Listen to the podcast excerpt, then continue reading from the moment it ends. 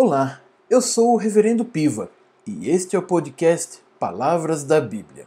Aqui você vai conhecer algumas das principais palavras da Bíblia, tanto do Antigo como do Novo Testamento.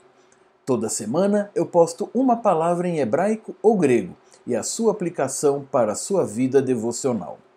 Venha conhecer mais da Bíblia e de tudo que aponta para Cristo e sua mensagem do Evangelho.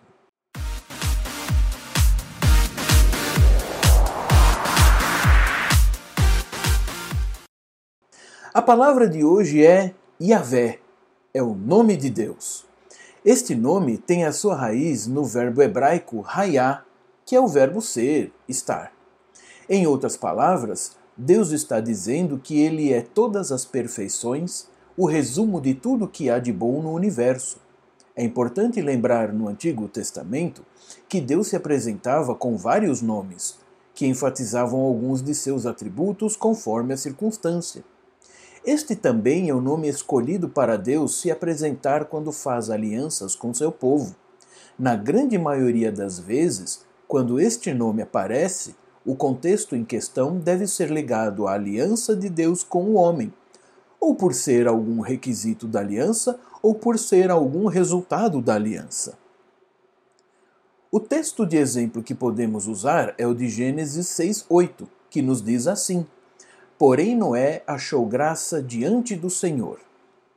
O que devemos entender desse texto é que o Deus de todo amor, sabedoria e justiça e que fez aliança com seu povo, agiu graciosamente para com Noé. A expressão achou Noé graça diante do Senhor não quer dizer que Noé tenha ele mesmo conseguido, encontrado graça por ter procurado com inteligência e dedicação.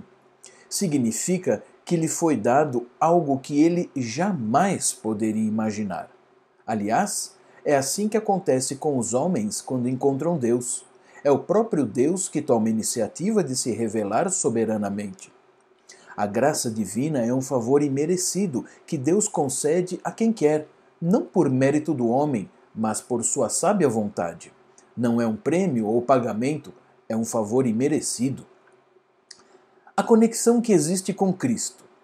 Para entender melhor o Deus que foi aqui apresentado, é preciso entender que a pessoa de Cristo é a plena expressão de Deus e quem crê em Cristo vê o Deus de quem Noé ouviu estas palavras, o Deus de todos os tempos, de todas as alianças.